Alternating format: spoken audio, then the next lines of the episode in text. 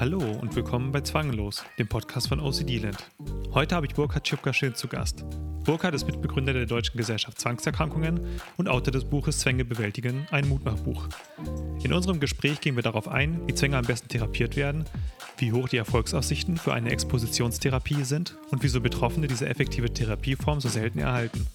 Außerdem besprechen wir den Unterschied zwischen Angst und Zwangsstörungen und Burkhard verrät uns, wie er seine eigene Spinnenphobie und Höhenangst mit Hilfe von Exposition überwinden konnte. Das war jetzt unser erster Podcast und leider war die Tonqualität nicht ganz optimal.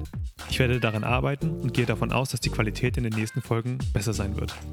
Mein Name ist Martin Niebuhr und ich bin der Gründer von OCD Land. Los geht's. Okay, dann ich würde sagen, äh, starten wir einfach mal ein bisschen mit dem offiziellen Teil des Podcasts. Ich sage einfach mal, willkommen im Podcast, Burkhard. Ja, hallo, Matti, ich grüße dich. Ich kenne dich jetzt schon ganz gut, aber unsere Zuschauer, die kenne ich jetzt natürlich vielleicht nur so ein bisschen ähm, von unserem Blog, wo ja auch ein bisschen Beschreibung steht. Ja. Aber ich stelle dich mal ganz kurz vor. Du bist psychologischer Psychotherapeut und spezialisiert auf Zwangsstörungen. Ja. Du bist Ambulanzleiter einer Ausbildungspraxis für Verhaltenstherapie.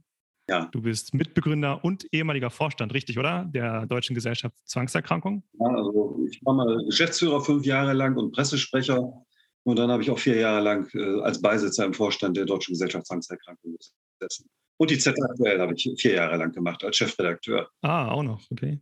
Siehst du, das, äh, da wollte ich gleich noch fragen, was ich in meiner Aufzählung noch so vergessen habe. Ich glaube, da fehlen noch so ein paar einige Sachen. Das nächste ist ja noch, du hast noch ein Buch geschrieben, Zwänge bewältigen, ein Mutmachbuch. Ja, nicht nur eins. okay, nicht nur eins. Ich, das zweite kenne ich noch. Das erste, das war 2000. Ich war so jung und ich brauchte das Geld. und dann äh, ja, hatte ich 2018 ja so dieses äh, Zwänge bewältigen, ein Mutmachbuch geschrieben. Und ja, da ich da nicht alle Ideen äh, reinstecken konnte, ne, die ich dann noch so hatte, habe ich dann noch ein zweites gleich hinterhergeschoben. Das war dann Himmel und Hölle. Ne, das heißt, das ging dann erstmal vordergründig um religiöse Zwänge, obwohl ich das eigentlich gar nicht für vernünftig halte. Also, dass man so verschiedene Themen von Zwangsstörungen voneinander trennt. Also, ich denke immer, irgendwo ist Zwang in der, in der Summe immer eher was, was Gemeinsames, als dass es eben halt was, Trennendes unter den verschiedenen äh, Erscheinungsformen von Zwangsstörungen gibt. Ne? Und in erster Linie dient die dieses Buch eben halt nochmal so, ja, die Restideen, die ich noch so hatte, ne? die, die noch irgendwie zu verwerten. Ja, ich kann nur erzählen ähm, von dem, was mir die Leute mal immer schreiben. Also das äh, Mutmach kommt auf jeden Fall ziemlich gut an. Ich empfehle das ja bei uns auch oft äh, auf Instagram. Und da werden wir auch später noch mal ein bisschen tiefer drauf, äh, drauf eingehen. Ja. Äh, auf die Inhalte davon. Du bist ja außerdem noch Autor bei uns auf dem Blog auf OCD Land. Also für die Zuhörer www.ocdland.com, das ist unsere Website. Der Podcast ist jetzt eigentlich eher so ein äh, etwas, was wir oben drauf noch setzen. Aber eigentlich haben wir schon, ich glaube, über 20 Blogartikel inzwischen schon geschrieben auf ocdland.com. Da handeln wir ja ganz viel ab von verschiedenen Zwängen.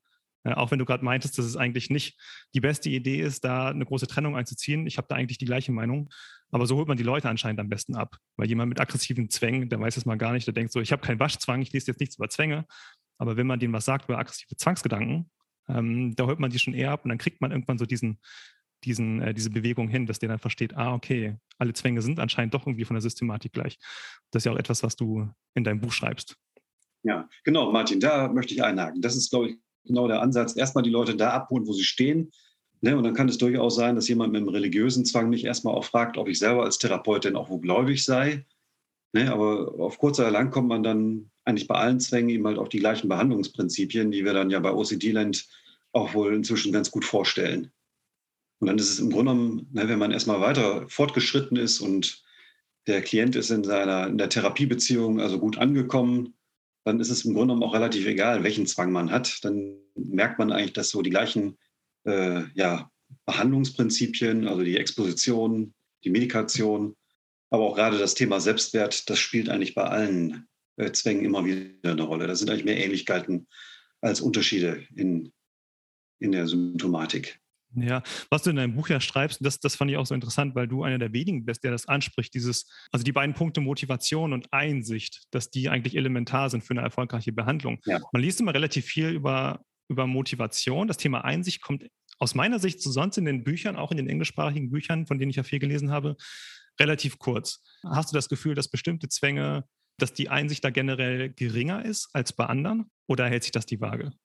Also erstmal ist es sicherlich so, dass der, der ambulante Therapeut, der ich bin, ne, ich bin natürlich jetzt nicht unbedingt immer gleich mit Wissenschaft ausgestattet, sondern ich lerne die unterschiedlichsten Probleme und Fragestellungen äh, kennen, noch bevor überhaupt die Wissenschaft äh, weiß, dass es dieses Problem gibt. Und der Klient, der mir gegenüber sitzt, der erwartet natürlich auch trotzdem irgendwie eine Hilfe und eine Antwort. Und dadurch kann es durchaus sein, da bin ich auch, glaube ich, nicht der Erste und der Einzige, der das sagt, dass man also in der unmittelbaren Anwendung, in der Niederlassung, dass man bestimmte Probleme schon sieht, bevor sie überhaupt in der Wissenschaft angekommen sind. Und das mit der Krankheitseinsicht ist ein Thema, was ich immer schon von Anfang an sehr stark gesehen habe, dass sich immer die Betroffenen sehr, sehr stark unterscheiden, genau in diesem Punkt. Also schätzungsweise sind es vielleicht gerade mal 10 Prozent der Betroffenen, die eine zielführende eine Behandlung bekommen. Das heißt, das liegt einerseits daran, dass eben mal die Zwangserkrankung auch heute immer noch die versteckte, die verborgene Erkrankung ist. Das heißt also, man muss da einfach auch Öffentlichkeitsarbeit machen. Das ist etwas, was meine Psychotherapeutenkollegen meistens nicht so gerne tun. Ne, das ist irgendwie so ein Thema, was die gerne so, so ausklammern. Ne? Also die sagen immer, Therapie, das muss sehr, sehr diskret sein. Ne? Das sollte so dem, dem äh, Klienten sehr viel Sicherheit geben. Und da sehen also die meisten meiner Kollegen so ein Widerspruch zur Öffentlichkeitsarbeit. Und ich denke gerade das, was wir jetzt hier gerade tun oder was OCD denn an sich auch tut, das ist genau das. Ne? Dass man also sein therapeutisches Handeln transparent macht und dass man eben halt auf die Anweise auch Betroffene erreicht, die ja sonst äh, aus eigener Kraft nicht den Weg aus ihrem Schattendasein finden würden.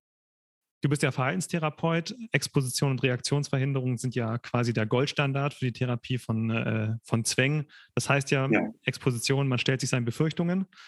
Ähm, Reaktionsverhinderung, man, man versucht die Rituale, ob das jetzt mentale Rituale sind, ob die jetzt rein im Kopf stattfinden oder noch, sag mal, physische Rituale, zum Beispiel das Waschen oder Kontrollieren, alles, was sichtbar ist, die versucht man abzustellen. Ja. Warum wird das von Psychotherapeuten und auch von Verhaltenstherapeuten doch so selten gemacht. Mich würde interessieren, warum das so ist, weil ja auch Leute, die, ähm, also Psycho angehende Psychotherapeuten jetzt in Praxen bei dir zum Beispiel lernen, wie man bestimmte Sachen therapiert. Zwang ist auch die vierthäufigste psychische Erkrankung. Ähm, ich würde denken, man sollte davon ausgehen, dass ein angelehnter Psychotherapeut ja zumindest keine grobe, groben Fehler macht bei der Therapie von Zwängen und vielleicht sogar auch an einen Spezialisten überweisen sollte, wenn er es nicht genau weiß. Aber so scheint die Realität nicht zu sein. Das würde mich interessieren warum du denkst, dass das nicht so ist. Also da gibt es jetzt ganz, ganz viele Gründe. da brauchen wir bestimmt eine Stunde, bis ich die alle sozusagen aufgezählt habe. Ich versuche mal die, die wichtigsten erstmal zu erwähnen. Das heißt, erstmal der wichtigste Grund ist, äh, dass erstmal sehr viele Klienten nicht kommen. Ne? Ein anderer Grund ist, äh, dass die Exposition auch bei vielen Klienten, also bei vielen Zwangsbetroffenen, erstmal sehr, ziemlich unbeliebt ist, dass ich eben halt deswegen auch wohl spezialisierte Motivations- Strategien erstmal anbiete, ne, um auch diese Motivation für die Exposition aufzubauen. Weil Exposition ist ja erstmal von der Idee sehr, sehr einfach und ehrlich gesagt, die Leute, die zu mir kommen, sind auch meistens sehr schlaue Leute. Das heißt also, dass man durch Exposition was erreichen könnte, äh, das wissen die meistens auch schon. Ne? Aber nach wie vor ne, haben die vielleicht irgendwie so die Hoffnung, vielleicht gibt es irgendwie so diese letztgültige äh, Rückversicherung, die eine Exposition vielleicht überflüssig macht. Ne? Das heißt, das merkt man immer wieder, dass die Leute letztendlich auch in ihr Zwangsschema auch immer wieder zurückfallen und dass die Exposition einfach, einfach unbeliebt ist bei den Betroffenen selber. Das hat also einmal mit der Einsicht zu tun. Ja gut, dann gibt es natürlich aber auch die Therapeutenkollegen, die müssen sich sozusagen erstmal auch äh, wirklich an ihre Nase fassen. Die kennen sich einfach mit Zwang auch häufig nicht aus. Ne? Das heißt überhaupt, die Beschäftigung mit dem Thema gilt äh, immer noch als einigermaßen unbeliebt. Das ist einer der Gründe, ne, warum ich mich in so einer Lehrpraxis Praxis engagiert habe. Da ist es mir dann doch auch gelungen, ja, ich würde mal schätzen, ne, ich äh, würde mal so schätzen, dass ich ja so 20 Therapeuten, Therapeutinnen, muss man ja heutzutage eher sagen, äh, es ist ja eigentlich mehr und mehr ein Frauenberuf geworden, dass ich also immer mehr Kolleginnen dafür begeistern konnte, ne, sich mit der Zwangsstörung zu beschäftigen. Und ja, ich glaube, wenn man auch erstmal damit begonnen hat, sich zu, zu begeistern, dann bleibt man auch dabei. Ne? Das heißt also, es geht sicherlich auch erstmal darum, in den Ausbildungsinstitut ne, dieses Thema Zwangsstörung zu verankern. Das ist bislang, also weder in dem einen noch in dem anderen Ausbildungsinstitut, in dem ich engagiert bin, ist das bislang der Fall gewesen. Seitdem ich dann da bin, äh, ist es dann ein fester Bestandteil. Ne? Also ich denke mal, die nächste Therapeutengeneration, also die wird sicherlich äh, uns da eine etwas hoffnungsvollere Perspektive vermitteln. Ja, was gibt es noch? Also der Professor Reinecker, der selber so ein Ausbildungsinstitut in Bamberg hatte, der ist jetzt selber wohl im wohlverdienten Ruhestand, aber der sagte auch häufig, also eine wiederholte Beobachtung, die Kolleginnen haben das bei ihm gelernt, also Exposition richtig mit Hausbesuch und mit Exposition und mit allem Zick und Zack. Aber hinterher hat er die dann äh, nochmal irgendwie aufgesucht. Also Reinecker ist immer so einer gewesen, der hat den Kontakt zu seinen ausgebildeten Kollegen gehalten und hat festgestellt, irgendwann haben sie damit aufgehört. Ne? Mhm. Und hat er dann mal eine Diplomarbeit daraus gemacht und äh, die sollte dann auskundschaften, warum viele seiner ausgebildeten äh, Therapeuten das dann irgendwann nicht mehr machen. Ja, und da gibt es eine ganze Reihe von Ursachen. Das heißt also, wenn jetzt jemand äh, eine Exposition macht, dann war es in früheren Zeiten zum Beispiel auch abrechnungstechnisch schwierig. Das ist jetzt mittlerweile nicht mehr der Fall. Also man kann also mehrere Sitzungen am Stück abrechnen und man kriegt sogar noch mal extra eine, einen Bonus also von der Krankenkasse, wenn man, wenn man seine Praxis verlässt und wenn man so einen Hausbesuch macht. Also das heißt also, es gibt jetzt mittlerweile eine ganze Menge finanzieller Anreize. Das mag für den einen oder anderen Kollegen von entscheidender Bedeutung gewesen sein. Ja, dann gibt es sicherlich noch mal den Grund, dass natürlich auch wir Therapeuten äh, etwas ängstlich sind. Nicht nur die Klienten, die zu uns kommen, haben gewisse Ängste, sondern auch wir Therapeuten natürlich. Und da ist natürlich die, die Praxis immer so ein sicherer Ort, ne? also den man natürlich auch nicht so gerne verlässt, weil man begibt sich in fremdes Terrain, man weiß gar nicht so ganz genau, ne, wie willkommen bin ich dann da und was wird da alles auf mich zukommen. Ne? Es gibt ja auch sicherlich gewisse Expositionen, die nicht nur zu Hause stattfinden, sondern es gibt vielleicht auch Expositionen, die ich zum Beispiel mit Klienten im Kaufhaus mache. Und dann ist natürlich irgendwo das Risiko, ja, rastet mein Klient da jetzt aus? Mhm. Äh, wie könnten da vielleicht die ganzen Passanten drauf reagieren? Das heißt, das hat eine ganze Menge Unwägbarkeiten, wo ich jetzt mal sage, also ich habe es jetzt ein paar Mal gemacht und mir sind all diese Dinge selber noch nicht passiert. Also weder, dass ich irgendwie in der, in der Wohnortsumgebung noch irgendwie draußen äh, von Passanten irgendwelche negativen Statements bekommen habe. Aber auch das ist natürlich eine Exposition, die wir Therapeuten erstmal alle durchmachen müssen. Und ich glaube, ne, wenn es dann um Expositionen äh, geht, drücken sich auch viele Therapeuten ganz gerne. ne, ich habe immer das Beispiel von einer, von einer Supervisantin von mir, die hatte dann äh, eine Klientin mit Spinnenangst gehabt. Das gehört zwar jetzt nicht zu den Zwängen, aber jetzt hatte diese, diese Therapeutin, diese angehende Therapeutin selber eine Spinnenangst. Und dann fragte sie mich als Supervisor, ja, muss ich denn die Spinne dann selber auch auf die Hand nehmen? dann habe ich dann gesagt, ja, ich würde es dir vorschlagen. Ne? Äh, meine, ich habe selber eine Spinnenphobie, ich weiß, wovon du redest. Daher das eine Bild, was du mir einmal geschickt hast mit der Vogelspinne. Das eine Bild, das habe ich dir ja geschickt und das, das kannst du auch gerne veröffentlichen. Das ist eine lebende Vogelspinne, die da rumkrabbelt auf meiner Hand. Ne? Das heißt also, diese Klientin hatte genauso mir auch dann den Auftrag gegeben, sie wollte ihren Keller wieder benutzen. Ne, da ging es um so eine Mischung zwischen Spinnenphobie und, und äh, verschiedenen Zwangsstörungen, die sie hatte. Ja, und nachdem wir verschiedene Expositionen erfolgreich äh, in Bezug auf Zwang gemacht hatte, blieb dann auch diese Spinnenphobie über. Und das war so ein bisschen auch so ein, so ein äh, Beziehungstest. Sie wollte nämlich mal sehen, wie ich denn nun selber ne, zu einer Exposition stehe. Und da habe ich gesagt, ja, das ist für mich jetzt auch eine Exposition. Mindestens genauso stark wie für Sie jetzt. Ne? Und dann sagte sie erst, oh, das durften Sie mir jetzt aber nicht sagen. ich bin nach wie vor stolz drauf und, und, halte das für wichtig, dass, dass ich sowas sage. Das gehört auch zu mir. Also ich bin da wohl recht transparent. Das ist auch vielleicht eine Eigenart, was nicht jeder Therapeut für richtig hält. Also ich halte das für richtig, ne, dass ich dann auch selber erstmal eine Exposition mache. Das heißt also auch Modelllernen zeige auf die Art und Weise. Und ja, dass ich auch zeige, ich bin wirklich überzeugt von dieser Methode. Ne? Und ich meine, äh, wir Therapeuten können vielleicht eine Methode empfehlen, äh, ne, von der wir vielleicht selber gar nicht so richtig überzeugt sind. Ne? Bei, dieser, bei dieser Kollegin war es dann tatsächlich so, die hat dann diese Exposition für sich selber dann nicht gemacht. Und da habe ich ja gesagt, es wäre, glaube ich, besser, wenn du dann tauschen würdest, dass du dann diese, diese Klientin abgibst an an jemand von deinen Kollegen, der bereit wäre, dann so eine Exposition wirklich modellhaft auch fortzuführen. Ne? Und ich denke auch, dass man damit natürlich auch beweist, dass man wirklich von der Wirksamkeit der Methode auch wirklich überzeugt ist. Das genau das Gleiche ist eben halt auch bei Höhenangst. Ich hatte mal Höhenangst gehabt und wir haben da bei uns so einen ganz grausamen Aussichtsturm.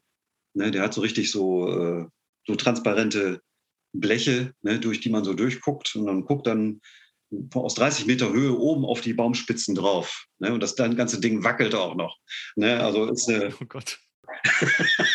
eine super Exposition für einen Höhenängstlichen. Ne? Und ich bin da immer wieder brav, ich bin da immer wieder brav mit meinen, mit meinen Klienten da oben rauf marschiert und habe da selber also, äh, also richtig Todesängste ausgestanden, aber jetzt geht es mir besser.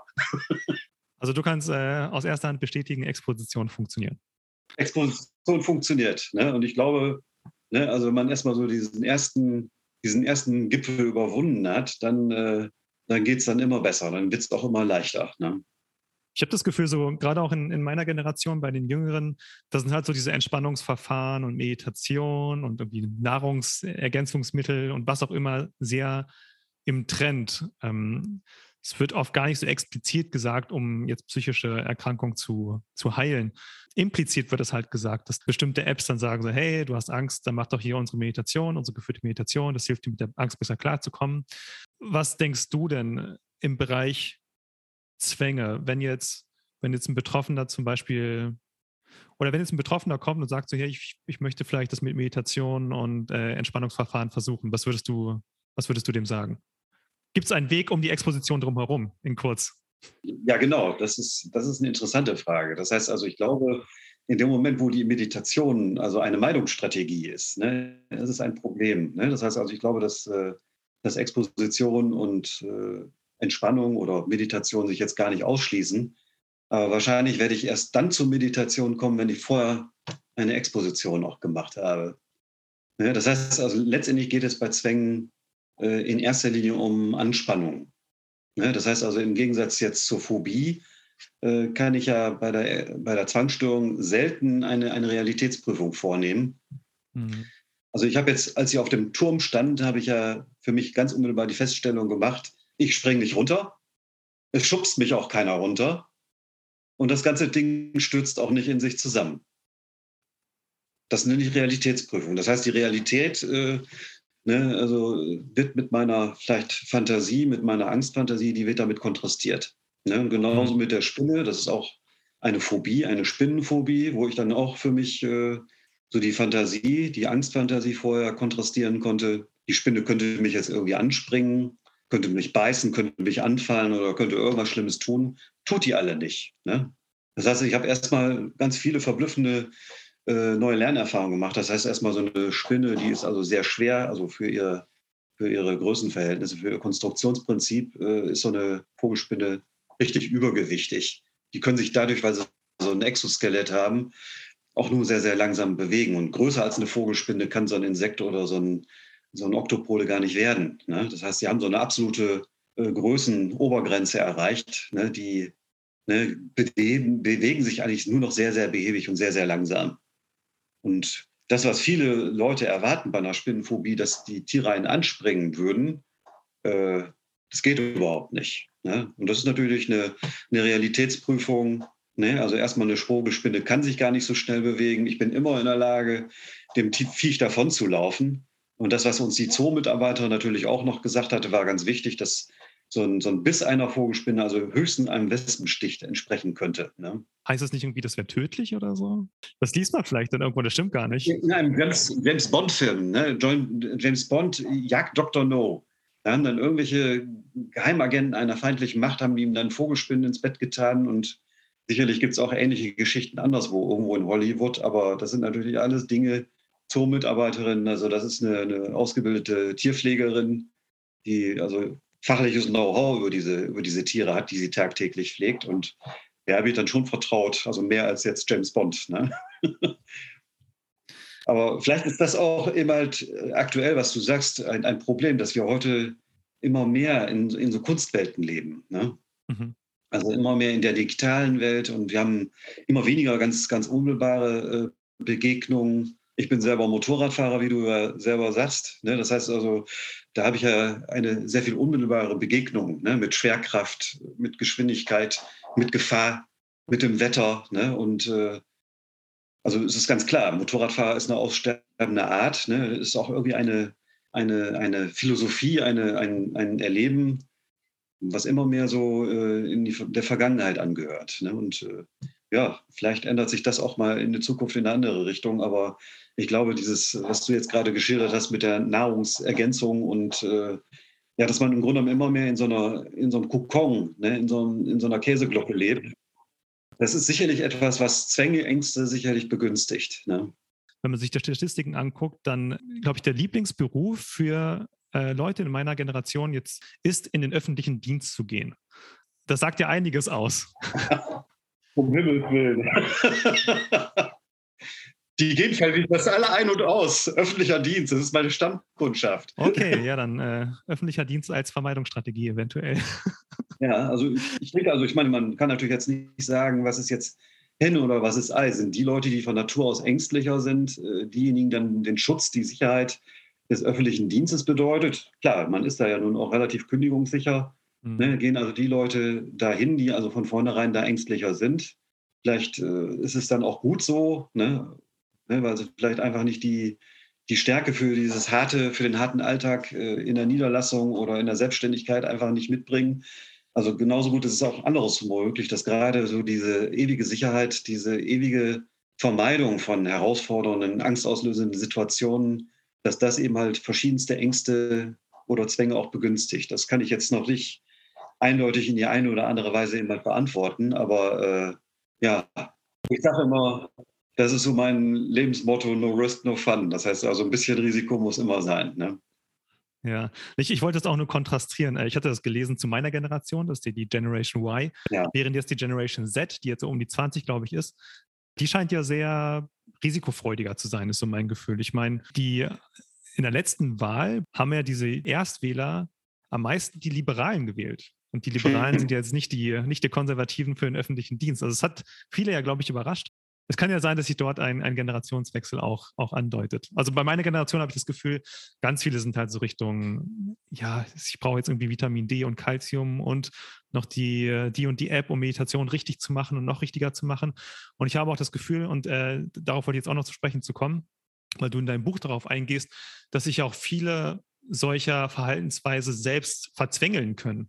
Ich glaube, du sprichst das Wort Sport an Mhm. Jetzt kommen wir auch so ein bisschen Richtung Thema eventuell Magersucht und wo ja ganz viele Leute den, äh, den Drang verspüren, irgendwie ihren Körper zu verbessern, weil da die ganzen Instagram-Models rumlaufen und die ganzen Fotos natürlich von oben bis unten bearbeitet sind. Aber es besteht so ein sehr großer öffentlicher Druck, so und so aussehen zu müssen. Und wenn man dem nicht genügt, dann ja, kommen wir wieder zum, zum Thema vielleicht sozialer Ausschluss oder wie auch immer, fühlt man sich nicht gut genug. Ja. Ähm, und da werden Ängste geweckt, vielleicht auch dann nicht den richtigen Partner zu finden. Wie auch immer, können ja verschiedene Ängste sein.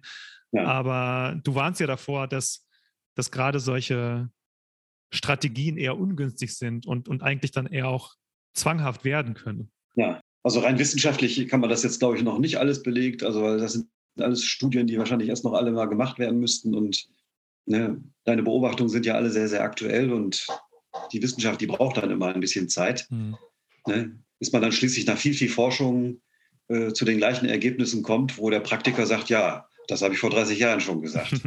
ne? Wobei es gab ja jetzt gerade bei Facebook eine interne Studie, den Inhalt weiß ich jetzt nicht ganz genau, aber die wurde dann geleakt, die war eigentlich intern und da wurde gesagt, ähm, für, gerade für junge Frauen ist es wohl extrem schädlich, insbesondere Instagram, ähm, was das Körperbewusstsein angeht und die sollte eigentlich nicht nach außen dringen, die wurde aber dann nach außen gebracht und das hat dann zu viel Kontroverse jetzt die letzten Wochen geführt. Ich sehe es auch bei Instagram. Ich glaube, Instagram hält mich auf dem OCD-Land-Account für eine Frau.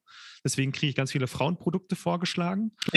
ähm, aber auch, ich meine, Instagram denkt, ich wäre jetzt sehr interessiert an bestimmten Produkten, die jetzt meine, meine Ängste und Zwänge und Depressionen und was auch alles lösen könnte. Und da kriege da krieg ich halt CBD-Öl vorgeschlagen. Das ist ja so ein Nebenprodukt von der Handpflanze, das irgendwie meine Depressionen ja. heilen soll. Da kriege ich Nahrungsergänzungsmittel vorgeschlagen. Da kriege ich, oh Gott, ich kriege buddhistische Amulette vorgeschlagen. Das soll ich mir kaufen, dann ist meine Angst weg. Das ist so ein krasser Widerspruch, finde ich, zu jeder Experte für Angststörungen und für Zwangsstörungen würde sagen, das hilft dir vermutlich nicht so sehr oder vielleicht gar nicht sogar. Aber was dir helfen könnte, ist eine gute begleitete Exposition. Also ich denke, es ist überschaubar, was wir wissen müssen. Ne? Also wir müssen wissen, dass um die Exposition eigentlich kein Weg drumherum führt. Ne? Genauso wie der Alkoholiker, der muss wissen, ne, dass es letztendlich äh, sein Leben in, in, Zukunft ohne Schnaps und ohne Bier äh, leben sollte, dass er sonst eben halt alles mögliche andere auch noch tun kann. So ist es eben halt auch bei bei der Zwangsstörung so, dass wir eben halt ohne Exposition nicht auskommen.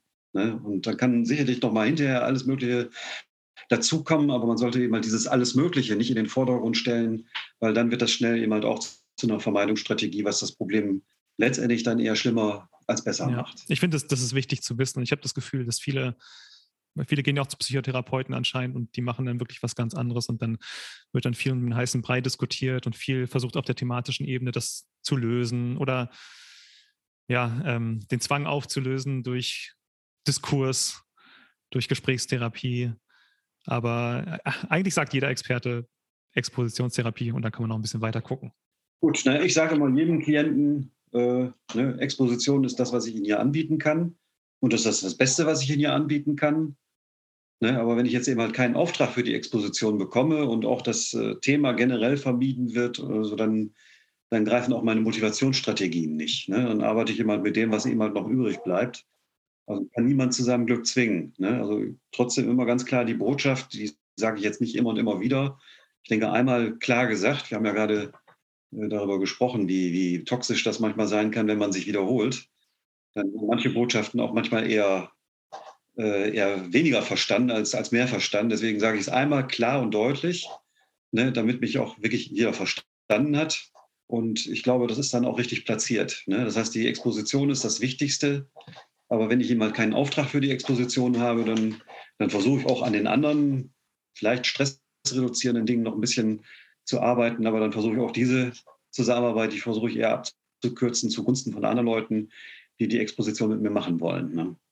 Okay, ja, das hört sich sinnvoll an. Auch wenn es hart ist, das habe ich auch schon mehrfach gehört, dass da wirklich die Motivation und, äh, und die Einsicht die Schwierigkeit ist. Aber ja, was, was soll man da auch machen? Ne? Das ist dann tragisch wahrscheinlich, aber andere Leute brauchen auch Hilfe und da muss man wahrscheinlich manchmal abkürzen. Also es gibt Kollegen von mir, die sagen gleich schon in den ersten beiden Stunden, ne, wenn sie jetzt nicht hier gleich sofort eine Exposition machen, ne, dann, dann, arbeite ich mit ihnen erst gar nicht zusammen.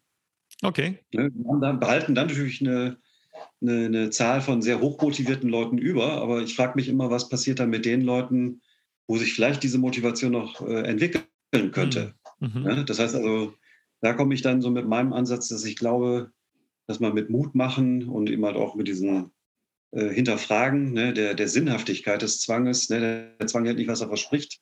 Ne, das löst schon auch einen gewissen inneren Widerspruch aus mhm. und macht auch dem einen oder anderen, nicht allen Zwangsbetroffenen klar, dass er eben halt durch, durch Nachdenken, durch, durch Wissen, durch immer wieder Nachfragen äh, das Problem nicht lösen kann. Man kann grundsätzlich die Zwangsprobleme dadurch nicht lösen, weil fast ausnahmslos äh, die, die Zwangsängste immer in einer diffusen Zukunft angesiedelt sind. Mhm. Ne? Das heißt also, ich hab, kann bei einer Spinne, wenn ich die auf der Hand habe, kann ich das unmittelbar selber prüfen, ob diese Angst, die die Spinne bei mir verursacht hat, ursprünglich mal, ob die wirklich irgendwo real ist, ob die begründet ist. Das heißt also, wenn ich die Spinne hatte, da habe ich zwei Sachen gelernt. Ich habe also eine Exposition mit meiner Anspannung gemacht und die normalisiert sich dann irgendwann auf ein ganz erträgliches Maß. Und ich habe natürlich auch eine Menge Wissen über dieses Angstobjekt erworben. Genauso das mit dem Aussichtsturm. Bei Zwang ist diese dieser Wissenserwerb, diese Realitätsprüfung in der Regel nicht möglich. Mhm. Derjenige, der einen religiösen Zwang hat, ne, also der die Angst zum Beispiel, er könnte durch irgendein Fehlverhalten oder durch eine schlecht ausgeführte Neutralisierung oder durch eine schlecht eine, eine ja, Konfrontation bzw. nicht erfolgte Vermeidung, er könnte dadurch Gottes Verdammnis bekommen. Der wird natürlich jetzt nicht zum Ende einer Therapie von mir eine exklusive Audienz bei Gott bekommen. Ne? Und ich glaube, dass es auch niemand äh, gibt in der Welt, der einen persönlichen Kontakt, ein rotes Telefon zu dem lieben Gott hat. Ne? Deswegen kann man nie überprüfen, was Gott wirklich von uns will. Ne? Mhm. Und ich glaube, also wenn man nun wirklich gläubig ist und man glaubt, man könnte durch seine lächerlichen Zwangsrituale irgendwie Gott manipulieren, man könnte ihn irgendwie dazu zwingen, in die eine oder andere Richtung über mich zu urteilen. Ich glaube, das ist für meinen Geschmack eigentlich eher was Respektloses. Also ich halte das ehrlich gesagt sogar schon fast für einen Akt der Gotteslästerung. Ne? Also Gott lässt sich nicht durch irgendwelche Zwangsrituale manipulieren. Das, das glaube ich nicht. Ne? Ja, die, die, Passage fand ich sehr interessant, dem Artikel, den du auch über religiöse Zwänge bei uns geschrieben hast. Ich glaube, ich glaub, ja. dass halt genau, genau solche Sätze dann am Ende diese Motivation und die Einsicht bewirken können, oder? Ja. Weil ich hatte die Erfahrung auch, ich habe jetzt mit einer bei Instagram geschrieben und die hat auch äh, Beziehungszwangsgedanken und der habe ich gesagt, der Versuch, auf hundertprozentige Art Gewissheit herzustellen, ob du deinen Partner liebst, aber die Suche danach und es nicht, nicht zu bekommen, ist genauso wie der Versuch bei einem, bei jemandem, der Waschzwang hat, der Versuch, sich nicht mehr schmutzig zu fühlen und kein Ekel mehr zu verspüren. Ja. Diese Ungewissheit wird dann bestehen bleiben. Und diese Analogie, da hat sie gesagt, oh, du hast mir gerade die Augen geöffnet. Ich glaube, das ist, glaube ich, das Gefühl, worauf ich auch vorhin ein bisschen hinaus wollte. Gerade bei, bei Betroffenen mit Beziehungszwängen ähm, scheint es so zu sein, dass die sich so ein bisschen als Subkategorie betrachten. Ähm, es gibt alle anderen Zwänge und dann gibt es auch uns. Wir sind irgendwie speziell. Ich glaube, das ist bei jedem Zwang so. Jeder hält sich immer für eine besondere Gattung, ne? die, die besonders schwer zu behandeln ist. Ne? Ich kriege halt auch echt sehr viele Anfragen von Menschen mit äh, aggressiven und sexuellen Zwangsgedanken. Äh, ja. Und da habe ich das Gefühl, da ist es halt wirklich sehr ich das Ton so. Damit will ich wirklich nichts zu tun haben und diese Gedanken belästigen mich zutiefst und, und das bin aber auch eigentlich nicht ich, während die Leute mit äh, Beziehungszwangsgedanken wirklich von sich aus eigentlich wissen wollen, ob sie ihren Partner nun wirklich, nun wirklich lieben. Ähm, auf jeden Fall habe ich gemerkt, dass, dass diese Analogie zu den Waschzwängen, äh, ich glaube, bei, bei ihr wirklich extrem stark die Augen geöffnet haben, dass das oder hat, dass das, was, was sie hat, wirklich eine Analogie zu anderen Zwängen hat und dann konnte man so die Absurdität auf einmal nachvollziehen. So, weil jeder, der keinen Waschzwang hat, der denkt sich, hey, wieso wäscht der sich noch die Hände? Das macht überhaupt keinen Sinn. Hm. Und ich glaube, wenn man diese Analogie nachvollziehen kann oder halt so bestimmte Aussagen macht, wie du es gerade zum Beispiel gemacht hast bei religiösen Zwängen, dass die dann sehr zur, zur Einsicht beitragen können. Ja. Ich denke, ich, ich nehme erstmal die Leute an, ne, die mühselig und beladen kommen, auch wenn erstmal die Motivation für die Exposition noch nicht sofort da ist. Ne? Das heißt, also dadurch sieht es vielleicht bei mir manchmal ähnlich aus wie bei einem Therapeuten, der, der, der eben halt mit den Leuten über alles Mögliche redet. Ne? Aber letztendlich ist immer mein Ziel, äh, irgendwann die Motivation zur Exposition zu erreichen. Und mhm. ich mache manchmal die Beobachtung, dass dann ich dann, dann auch äh, unterstütze, indem ich zum Beispiel die Hause, Leute zu Hause besuche oder dass ich mit den Leuten Auto fahre. Das heißt also mit den Leuten gemeinsam die Praxis verlasse und da auch hingehe, wo der Zwang zu Hause ist und mit den Expositionen durchführe. Ne, da ich jetzt insgesamt 45 Zwangspatienten parallel habe, ne, also kann ich das natürlich in der Intensität auch nur bei einigen Leuten anbieten. Ne? Und deswegen mhm. bin ich im Laufe der Jahre immer mehr zu der Strategie übergegangen, die Exposition, also dass ich die nicht nur alleine mache, ich biete die immer an, wenn es gewünscht wird. Aber ich habe dann auch zum Beispiel Ergotherapeuten, die Expositionen durchführen. Ne, wir haben bei uns in Krefeld jetzt vier Selbsthilfegruppen am Start. Da gibt es dann eine Basisgruppe, wo die Leute erstmal ohne eine Festlegung erstmal sich mit anderen Leuten bekannt machen können. Und wenn sie dann wirklich was tun wollen an ihrem Zwang, dann schließen sie sich an eine, in eine Gruppe für Fortgeschrittene an, die also definierten Anfangs- und ganz definierten Endpunkt hat. Und in diesen Selbsthilfegruppen für Fortgeschrittene bilden sich immer so Paare, ne, die sich gegenseitig so als Sparringspartner bei ihren jeweiligen Expositionen unterstützen. Mhm. Meine Empfehlung ist immer, dass sich nicht Leute mit, mit Waschzwang zusammentun, sondern die sollten immer gemischte Paare bilden. Das heißt, ein Kontrollzwängler ne, tut sich jetzt mit jemandem zusammen, der einen Waschzwang hat. Mhm. Ne, und dann äh, weiß man erstmal vom Grundprinzip, das Prinzip Exposition und Zwang ist das gleiche, aber man ist dann jetzt nicht so schonend, wie wenn jetzt beide einen Waschzwang haben oder beide einen Kontrollzwang haben. Dann sagen, ja, nee, das ist schlimm, ich weiß, da, da, so weit gehen wir jetzt nicht. Ne? Also wir machen mit dieser mit dieser Idee, ja, fortgeschrittene Selbsthilfegruppe, klar, mit dem klaren Ziel, ne, hier wird Exposition gemacht und nicht nur irgendwie über Gott und die Welt geredet, sondern hier wird wirklich Exposition gemacht. Also damit machen wir zurzeit also sehr, sehr gute Erfahrungen. Ne? Ich glaube auch, dass natürlich OCD nochmal wieder so eine ganz neue Idee ist. Also wie ich dann als Therapeut mich ein bisschen entlasten kann äh, und so auf die Weise diese ganze Expositionsarbeit, die einfach auch unglaublich viel Therapiezeit frisst, man ist ja locker, ne, dass man dann bei, wenn ich jetzt drei Stunden am Stück Exposition mache mit Hausbesuch, Anreise, Abreise, dann bin ich ja schon mit fünf Therapiestunden dabei. Und ja, äh, wenn ich das drei Tage mache, dann bin ich schon bei 15 Therapiestunden. Und das, äh, und das muss man dann wirklich gucken, ob man das von den Krankenkassen auf Dauer dann so finanziert bekommt. Ne? Hm, verstehe. Mich würde noch mal interessieren, ähm, du hattest gerade die Unterscheidung gemacht bei Ängsten und Zwängen, dass ja Ängste oder gerade Phobien in der Regel halt direkt im Moment so bewiesen werden können oder halt äh, quasi bewiesen werden kann, äh, dass nichts passiert, ja. während das bei Zwängen in der Regel es sind meistens irgendwelche diffusen Dinge, die man selbst noch nicht erlebt hat und die nicht sichtbar sind.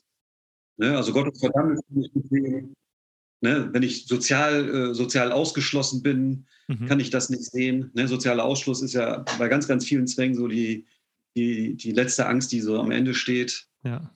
Ja. Was haben wir sonst noch? Irgendwie krank zu sein. Das heißt, in dem Moment, wo die Leute zum Beispiel jetzt Krebs oder Corona tatsächlich bekommen haben, das habe ich jetzt in einer Handvoll Beispielen erlebt, das war vorher so die Angst, die sie immer vermieden haben. Das heißt, in dem Moment, wo die vorher befürchtete Angst konkret wird, ist es völlig verblüffend, wie die Leute dann immer recht gelassen damit umgehen können. Das ist spannend, ne? Das ist spannend. Ja. Und ich bin damals in meiner Zeit äh, bei der Deutschen Gesellschaft Zwangserkrankung, war ich ja äh, 22 Mal im Fernsehen und ich musste immer irgendwelche Betroffenen mitbringen. Und das waren immer wieder andere Betroffene. Und das ist natürlich auch die Frage, wenn man sich jetzt als Zwangskranker outet, ne, dann denken natürlich viele, oh, wenn das einer von mir erfährt, dann, dann bin ich erledigt. Ne? Und es war nicht ein einziger von den Leuten, die, mit denen ich da irgendwelche Fernsehsachen gemacht habe, der dann hinterher sagte, jetzt bin ich erledigt, sondern alle fühlten sich wie befreit. Mhm. Ne, und das ist ja auch ne, sozialer Ausschluss. Wenn jemand erfährt von mir, ne, was, was, dass ich eine Zwangsstörung habe, das ist auch, glaube ich, ein eigener Zwang, der, der, der selber wahrscheinlich auch noch gar nicht von Therapeuten genug erkannt wird, weil Therapeuten den gleichen Zwang häufig haben. ne, diese ganz, ganz abgeschottete Therapiesituation hat auch was Zwanghaftes, ne? was ja mhm. einerseits Schweigepflicht auch äh, und Diskretion durchaus auch, auch sinnvoll ist, aber ne, es wird auch meiner Ansicht nach deutlich übertrieben. Ne? Und, und, ja, ich denke, dass, äh, dass die, den Leuten, die da bei mir irgendwie mit in einer Talkshow waren oder einer Gesundheitssendung, dass es denen nach dieser Exposition also deutlich besser ging. Ne? Das war wirklich eine Befreiung für die. Jetzt wissen alle Leute von mir, dass ich eine Zwangsstörung habe. Ne? Das ist vielleicht auch die ultimative Rückversicherung. Kann sein. Auf jeden Fall denke ich mal, ne, dass, die, die, Wahrnehmung, die Selbstwahrnehmung von, Zwangsbetroffenen, die ist ganz bemerkenswert. Die ist also erstaunlich negativ. Also man, man rechnet damit, dass, dass, wenn ich mich jetzt erstmal in der breiten Öffentlichkeit mit meiner Zwangsstörung präsentiere, dass man die absolute Ablehnung bekommt. Und ganz ehrlich, ich meine, was, was verbinden äh, die Menschen auf der Straße mit einer Zwangsstörung? Meistens äußerste Zuverlässigkeit. Ne? Mhm. Dagegen, also Alkoholiker, mit denen ich gearbeitet habe, die sind äh, relativ offensiv mit einer Selbstdarstellung. Ne? Also das habe ich immer wieder festgestellt. Also sei es im Urlaub, dann ist dann ein äh, junger Mann zu mir an den Tisch gekommen, hat gesagt, ja, die Hotelleitung, die hat gesagt, äh, wir sollen uns jetzt zusammensetzen, also dass du gleich Bescheid wisst, ich bin trockener Alkoholiker, ich trinke keinen Alkohol. Ne? Mhm. mhm. Also von da an ist es mir schwer gefallen, in diesem Urlaub Alkohol mit dem Burschen zusammenzutrinken. ne?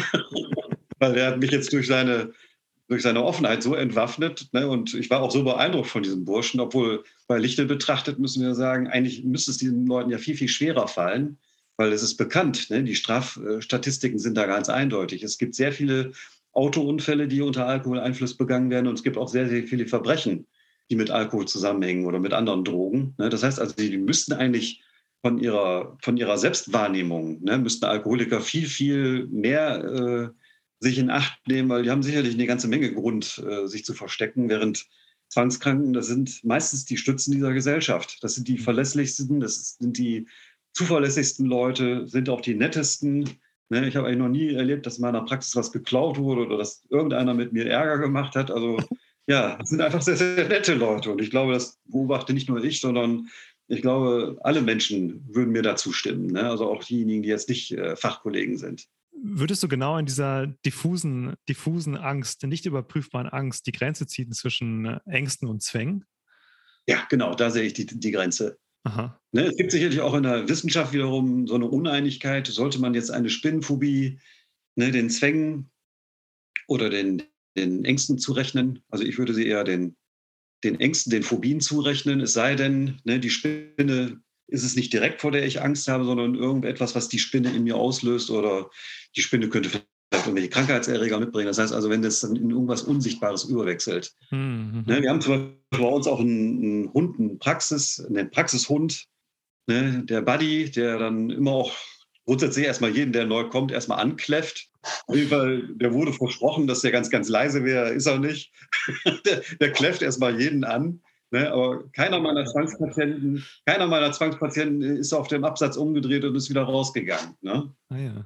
Aber als dann einer, einer meiner Klienten mal mit Gummihandschuhen kam, kam ne, ansonsten habe ich den immer nur per, per Video gesehen, ne, als er dann mit Gummihandschuhen gab, kam, um mir dann seine in einer Plastikfolie gegebenen äh, äh, Krankenkassenkarte zu überreichen. Die musste dann irgendwann mal eingelesen werden. Da hat er mit großer Überwindung, mit ganz viel Vermeidung und zwanghaften äh, hat er dann diese Krankenkassenkarte überreicht. Das hat richtig Unruhe bei uns ausgelöst. Ne? Hm. Hat der Mann vielleicht irgendeine Erkrankung? Ne? Okay. Das heißt also, in dem Moment, wo man etwas nicht sehen kann, dann ja. springen alle, alle Klienten bei uns in der Praxis sofort drauf an. Der Hund, der ständig bellt und ja, man weiß ja im Grunde genommen nicht, ne, beißt er jetzt richtig zu? Also da sagt man ja, ist, ist, das, ist das ein lieber Hund? Ja, ist ein lieber Hund. Und in dem Moment, wo die Tür zu ist, ist ja auch eine konkrete Angst mit einer konkreten Antwort, Antwort mhm. die geschlossene Tür beantwortet worden. Bei Zwang ist es eigentlich immer so, ich habe eine diffuse Gefahr, ne, die ich selber nie richtig greifen kann, die ich letztendlich auch mit diffusen Antworten, das heißt also mit einem, mit einem neutralisierenden Ritual, ne, was in, im Kopf oder meinetwegen auch mit den Händen irgendwie ausgeführt, aber es ist letztendlich ein Ritual, was nicht real irgendetwas bewirkt, sondern im, im höchsten Sinne eigentlich nur magisch. Und wenn ich eigentlich auf eine magische Bedrohung eigentlich nur eine magische Antwort finde, dann würde ich sagen, dann ist es für mich ganz eindeutig ein Zwang. Wo würdest du denn die, die generalisierte Angststörung verorten? Das, da sehen ja das auch viele Spezialisten so als, als Mittelding zwischen Angst und Zwang, irgendwo so dazwischen, weil es eher zwanghafte Bewältigungstendenzen hat, aber, ähm, aber die, die Themen ja einen sehr realen Bezug haben, also meistens Job, Finanzen, Gesundheit, das geht ja vielleicht auch schon so ein bisschen Richtung Hypochondrie, Zwang. Aber es ist trotzdem, also die Bewältigungsstrategien, halt das lange Grübeln und die hohe Unruhe, ist ja schon eher symptomatisch für Zwänge, oder? Also es ist vergleichbar mit dem Zwang, weil es also ein, eine ähnliche Neigung zur Generalisierung hat. Mhm. Ne, ich sage auch immer, ein Zwang kommt selten allein. Das heißt also, die Leute kommen zwar erstmal mit dem Thema Waschzwang, ne, und das ist natürlich auch immer etwas, was, was hilft, äh, den Leuten klarzumachen, dass es nicht eigentlich das Thema ist, was sie lösen müssen, ne, also wo es den unmittelbaren, äh, die unmittelbare Rückversicherung braucht oder irgendwann einen wissenschaftlichen Befund, ne, mit dem man das dann auflösen kann, sondern dass es letztendlich eine, ja, ein, eine bessere Regulation ihrer Anspannung ist, die sie brauchen. Ne, und die immer nicht durch Vermeidung, ne, durch Vermeidung wird die Anspannung immer höher, oder durch Neutralisierung, durch, durch Rückversicherung wird die Anspannung immer größer. Ne? Also das kriege ich damit nicht hin, sondern eben halt durch Konfrontation kriege ich ja weise, interessanterweise eine Reduzierung der Anspannung hin. Ja? Und ich denke, eine ähnliche Strategie geht man bei generalisierten Angststörungen eigentlich auch. Ne? Da ist das Problem auch immer sehr, sehr breit gestreut. Ne? Man braucht auch ähnlich wie beim Zwang sehr lange, um äh, eine Einsicht zu bekommen. Ne? Also ich denke mal, so die Themen, die sind sicherlich ein bisschen anders. Ne? Und äh, ist, man, wir sind ja in der modernen äh, Diagnostik, in den Diagnoseleitlinien sind wir ja jetzt nicht irgendwie von der Ursachenseite.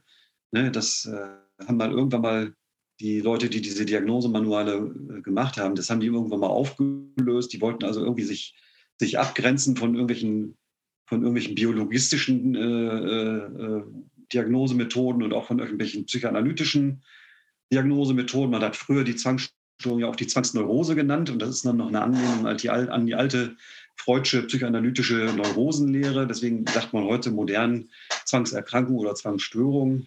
Ne, Zwangsneurose versteht natürlich jeder, aber ist letztendlich noch Ausdruck ne, des alten Neurosemodells nach Freud. Ne? Und, diese, ja, diese ursachenerklärende Diagnostik, die wollte man verlassen. Und vielleicht geht man irgendwann in Zukunft mal von dieser rein deskriptiven Diagnostik äh, wieder ab. Und momentan ist eben halt rein deskriptiv die generalisierte Angststörung eben halt etwas Eigenes.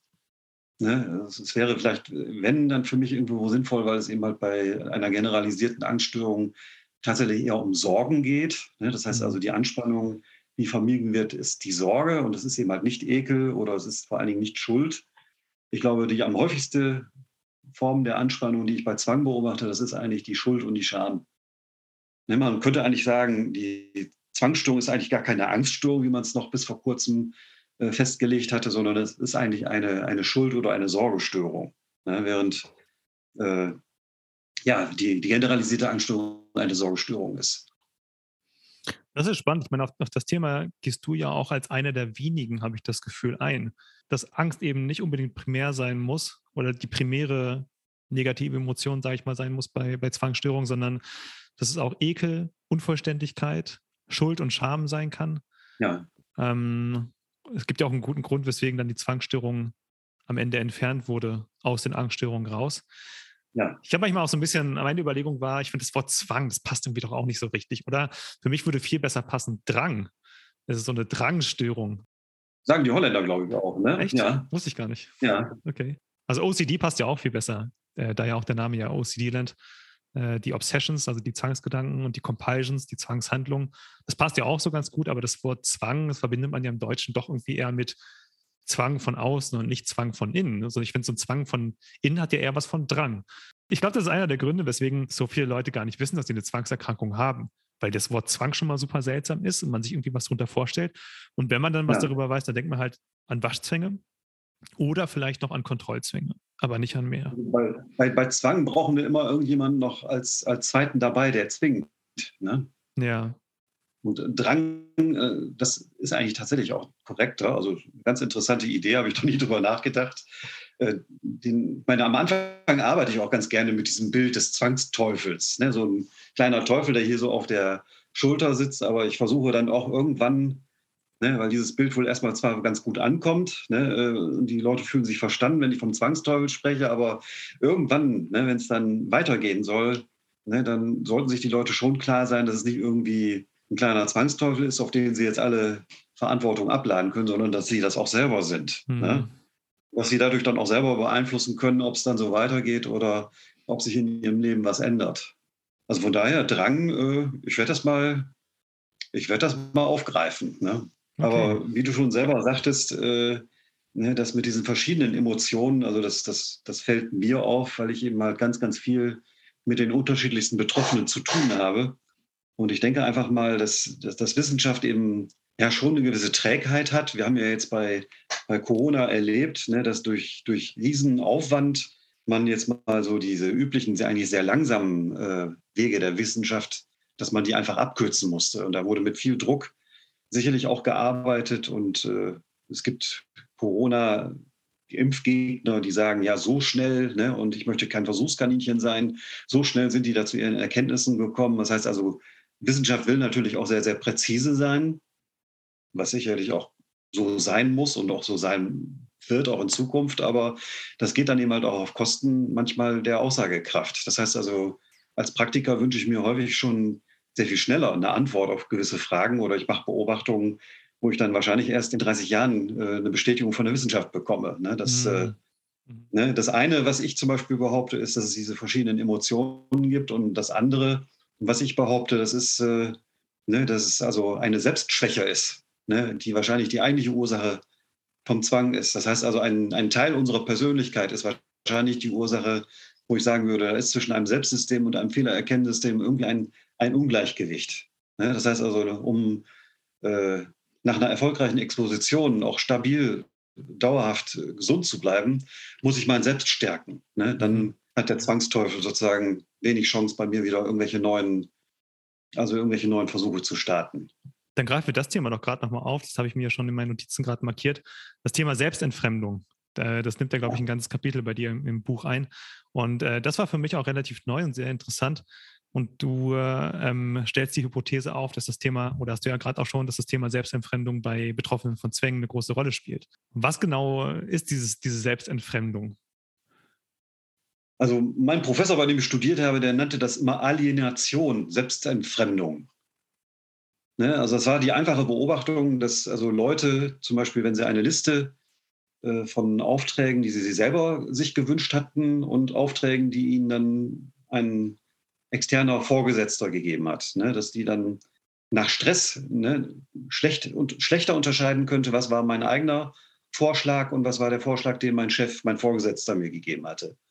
Ne? Das heißt also, dieser Stress, der verursacht wurde, und das ist eine, eine, ein Befund, den wir also in den unterschiedlichsten Konstellationen immer wieder replizieren konnten, dass also Stress Selbstentfremdung auslöst. Ich habe das bei meiner eigenen Diplomarbeit mit Managern gemacht. Das heißt, ich habe meinen Managern in der Diplomarbeit also unlösbare Aufgaben gegeben und einer anderen Gruppe von Managern, denen habe ich also lösbare Aufgaben gegeben. Und ich habe den Managern gesagt, das ist eine grobe Schätzung ihrer Intelligenz und das alles ist jetzt hier ein Assessment Center Modul. Oh Gott. ist ja maximaler Stress, oder? Richtig, ich habe richtig geschwitzt. Wir haben dann die Kamera noch laufen gehabt äh, und wir konnten richtig sehen, wie Schweißperlen denn eben halt äh, ne, im Gesicht runterliefen. Also die Jungs haben richtig Stress gehabt. Ne? Vor allen Dingen, wenn sie dann Misserfolg hatten. Und dann hatten wir hinterher so eine Aufgabe, wo sie wichtige von unwichtigen Argumenten unterscheiden sollten. Und ja, siehe da, diejenigen, die diese unlösbare Aufgabe bekommen hatten, die konnten wir mal wichtig und unwichtig kaum noch voneinander unterscheiden. Also selbst Manager, ne, also die ja nun wirklich erfolgreich sind und sicherlich ein gutes Gehalt haben, also die haben diesen Effekt ge gezeigt, ganz deutlich. Ne, und ich denke mal, diesen Effekt äh, kann ich natürlich erst recht auch natürlich bei Menschen erwarten, die das äh, im Dauerzustand haben. Bei den Managern konnte ich das ruckzuck auflösen, indem ich sagte, ja, wir haben jetzt hier so einen kleinen Trick gemacht, ich habe Ihnen eine unlösbare Aufgabe gegeben. Ne, und das ist letztendlich, um zu simulieren, ne, können Sie, ne, wenn zum Beispiel jetzt eine Finanzkrise ist und Sie sehen, die Aktie stürzt ab, ne, und Sie müssen irgendwelche Stützkäufe machen, Sie müssen irgendwas stabilisieren, können Sie dann die richtigen Entscheidungen treffen. Ne, und dieser kleine psychologische Versuch zeigt Ihnen, dass gerade Grunde genommen die Instanz, die dann, äh, äh, die dann eigentlich zu den richtigen Entscheidungen führen könnte, genau die ist dann in dem Moment gestört. Ne? Das heißt, man muss den Managern im Grunde eine Empfehlung machen, die überhaupt nicht ihren eigenen, ihren eigenen Selbstverständnis entspricht. Man sagt den Managern, entspannen Sie sich. Nur wenn Sie entspannt sind als Manager, können Sie die richtigen Entscheidungen treffen. Und das ist auch unisono das, was ich meinen Ausbildungskandidaten erzähle. Ne? Nur wenn ihr entspannt seid, wenn es euch gut geht, könnt ihr als Therapeuten einen guten Job machen. Ne? Also unsere Ausbildung ist momentan unglaublich stressig. Ne? Also man merkt richtig, wie, wie belastet die Ausbildungskandidaten sind. Und ich sage, hey, hey, hey, ne, wie, wie kann denn da überhaupt noch jemand ein guter Therapeut sein, wenn er sich total unter Druck fühlt? Ne?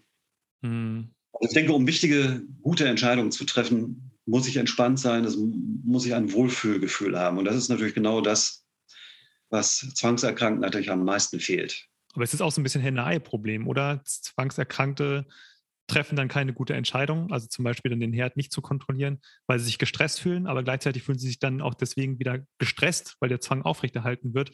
Wo setzt man dann an? Also ohne Exposition ist natürlich ein eindeutiger Stresskreislauf, der, der die Leute sozusagen auch in so einer dauerhaften Selbstentfremdung festnagelt. Mhm. Das heißt, die Leute spüren ihr eigenes Gefühl nicht mehr, auch spüren nicht mehr, ist es jetzt gut oder, oder tue ich jetzt schon viel zu viel. Ne? Und sind dann mit Sicherheit im roten Bereich drin, dass also selber ihre eigenen inneren Belastungsgrenzen überschreiten. Und dann haben wir das Phänomen, was ja auch wissenschaftlich nachweisbar ist, dass die Leute erhebliche psychosomatische Beeinträchtigungen dann bekommen. Also jetzt noch zusätzlich auf den Zwang drauf, Rückenschmerzen, Magenschmerzen, Darmschmerzen, also alles, was irgendwie körperlich sozusagen noch dazukommen kann, kommt noch dazu. Das heißt also auch diese Suche nach Gesundheit, die man mhm. beim Zwang ja auch häufig findet, wird ja durch diese extreme äh, zwanghafte Verarbeitung wird ja gerade ad absurdum geführt. Man wird durch den Zwang nicht gesunder, sondern kränker, ganz eindeutig. Ja, spannend. Am Ende geht, äh, geht alles immer trotzdem wieder Richtung Exposition äh, und Reaktionsverhinderung. Immer wieder. immer wieder. Aber das, das Konzept, kein Weg drum Das Konzept mit dieser Selbstentfremdung, das, das finde ich wirklich sehr, sehr, sehr interessant. Und, und ich meine, wir wissen ja auch aus ganz anderen Bereichen, dass ähm, wir haben ja diese zwei verschiedenen Gehirne. Wir haben halt dieses Kognitive im präfrontalen Kortex, aber dann haben wir halt das rein emotionale, das ist ein bisschen das Reptilienhirn. Und die sind halt schon sehr unabhängig voneinander. Und wir können halt mit dem Kognitiven nicht steuern, hey, jetzt hören wir irgendwie auf, Angst zu haben. Ja, wenn wir das könnten, dann hätten wir ja keine Angst oder Zwangserkrankung. Ähm, das heißt, wir können nicht einfach so damit aufhören. Und gleichzeitig wenn wir dann kognitiv darüber nachdenken, warum wir jetzt Ängste haben, dann laden wir hinten noch, noch ganz viel drauf, kriegen noch mehr Ängste, dass das nicht weggeht, kriegen wir Angst vor der Angst und Angst vor der Schuld und Angst davor, dann noch nie wieder gesund zu werden, Angst, verrückt zu werden, Angst, ähm, komplett am Rad zu drehen, die Kontrolle über sich zu verlieren und was auch immer. Und, äh, und ich finde, da, da passt dieses Konzept der Selbstentfremdung sehr gut, dass man, wenn man dann noch in diesem ängstlichen Zustand darüber grübelt, was denn jetzt eine gute Lösung wäre, dann kommt man nicht zu guten Entscheidungen. Und deswegen, ja, ich, ich glaube dann auch, man, man braucht dann auch einen guten Therapeuten, der einem ja dann an die Hand nimmt und sagt so, hey, das sind die Methoden, die wir haben, die funktionieren gut. Wenn du jetzt gerade darüber grübelst, ob Exposition das Richtige für dich ist, dann wird wahrscheinlich dein ganzer Körper schreien, nein, bitte tu es mir nicht ja. an. Aber ja. ich bin hier, um dir zu sagen und dir Mut zu machen, wir machen das jetzt. Und natürlich kann man ja nie was garantieren, aber es ist wahrscheinlich, dass nach Exposition es nach einem nach acht bis zwölf Monaten, oder sage ich schon, nach acht bis zwölf Wochen deutlich besser geht in der Regel. Ich meine, das sagen ja die ganzen Studien. Symptomverbesserungen nach erfolgreicher Expositionstherapie im Schnitt 50 bis 70 Prozent. Ich meine, da wird jeder, der übergewichtig ist, sage ich immer, und 200 Kilo wiegt, der würde sich freuen, wenn er 50 bis 70 Prozent von seinem Übergewicht dauerhaft abbauen könnte. Ja. ja. die Betroffenen von Zwangserkrankungen sagen dann oft, ja, ich will aber, dass der Zwang ganz weggeht. Dann sind wir wieder auf zwanghaftem Terrain.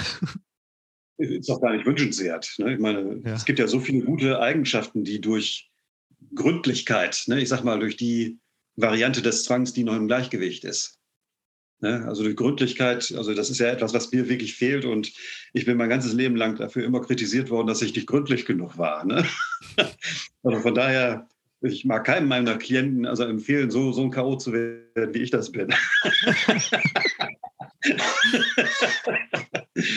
ja, und da kommen wir zu einer ganz anderen wichtigen äh, äh, Komponente auch meiner Arbeit. Ich meine, du siehst es jetzt hier, ne? also so, so arbeite ich tagtäglich, so empfange ich meine Klienten auch. Ne? Hinter mir ist Dschungelbuch, ne? probier es mal mit Gemütlichkeit. Ah. Ne? Und ich komme immer wieder bei mir in den Therapieraum zu, zurück, ne? in meinen eigenen Therapieraum.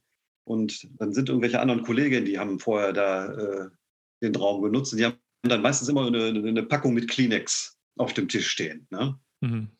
Und wenn, wenn ich irgendwie vergesse, diese Kleenex an die Seite zu räumen, ne, dann sitzen meine Klienten da, Herr Schubka, was haben Sie jetzt heute mit mir vor? Muss ich heute heulen? ich, oh nee, Entschuldigung, ich packe sie sofort wieder weg. Ne?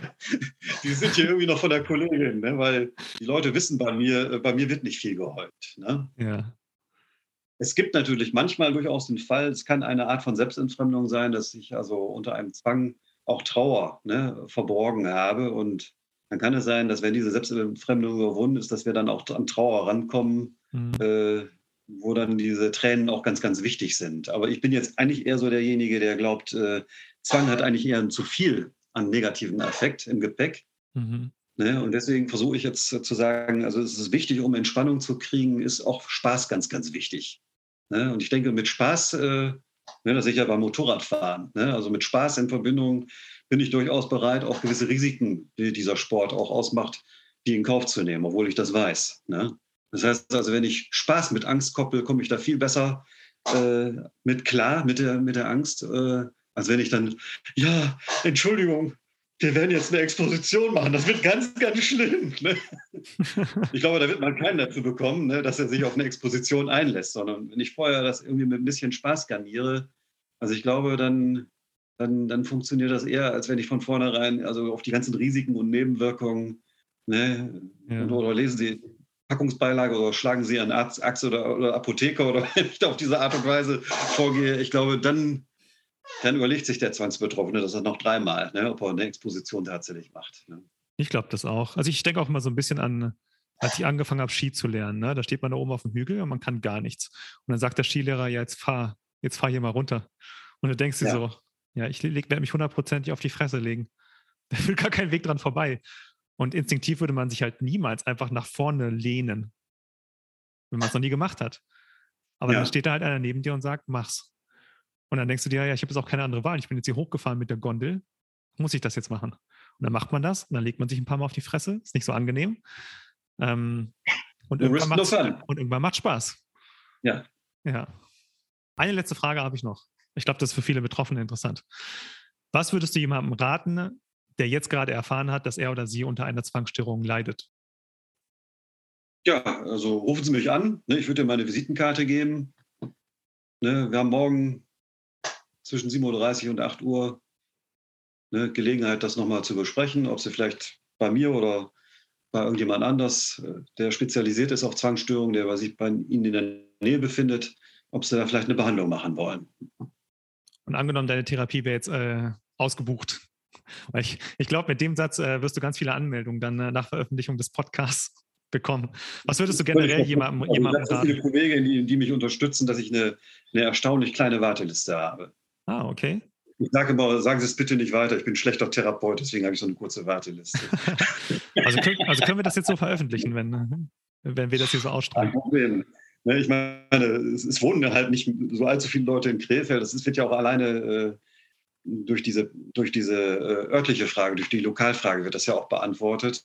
Mhm. Das heißt also, grundsätzlich würde ich mich jetzt erstmal an die Deutsche Gesellschaft Zwangserkrankungen in Hamburg wenden. Mhm. Ne, die führen ein Zentralregister von Kliniken und von niedergelassenen Therapeuten.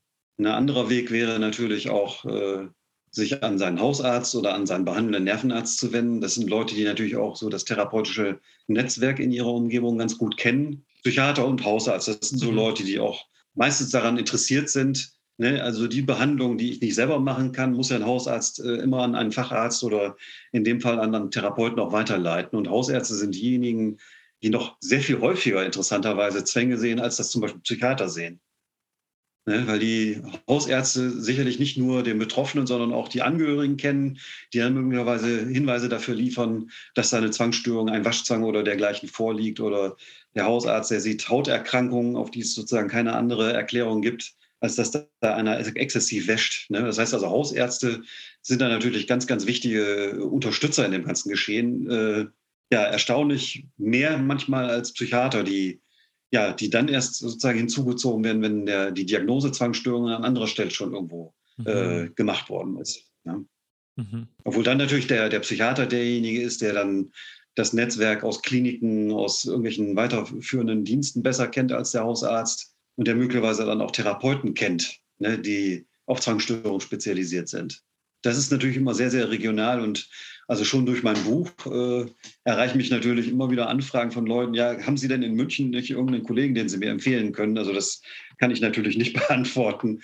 Aber die Deutsche Gesellschaft Zwangserkrankung hat bislang da so eine, so eine Liste geführt. Also die können da eventuell weiterhelfen und äh, im anderen Fall ist es dann eben halt der Hausarzt oder der Psychiater vor Ort, der da weiterhelfen kann. Okay, das ist, glaube ich, eine gute Info. Und äh, ich glaube, wir können auch dazu sagen, ich meine, Zwangsstörungen sind ja jetzt äh, weder ein Todesurteil noch ein Urteil dafür, dass man ein Leben voller Qual verbringt, sondern auch wenn man im Internet sehr widersprüchliche Informationen dazu findet, ähm, sind Zwangsstörungen ja verhältnismäßig gut therapierbar. Also diese 50 bis 70 Prozent, von denen ich da gesprochen hatte, das ist ja in Studien, das steht da drin, ähm, das erreichen ja die wenigsten psychischen Erkrankungen. Und das nur mit reiner Verhaltenstherapie, mit Exposition und Reaktionsverhinderung. Ähm, also von daher kann man, kann man doch sagen, das ist ja auch die Botschaft, die wir versuchen auf OCD-Land zu vermitteln äh, es gibt allen Grund für Mut und Hoffnung.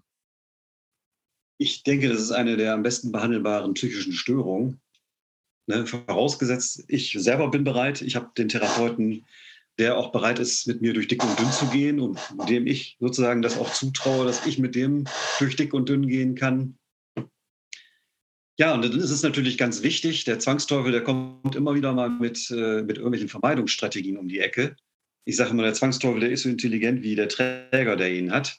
Und jemand, der sehr intelligent ist, der hat natürlich auch immer viele Vermeidungsstrategien auf Lager. Das heißt also, wenn ich äh, die Exposition ne, wirklich ohne Vermeidungsstrategien, auch ohne verdeckte Vermeidungsstrategien, wirklich offen und ehrlich mache, ne, dann bin ich erfolgreich. Und wenn ich den Erfolg das erste Mal so richtig äh, genossen habe, dann macht die Exposition sogar richtig Spaß.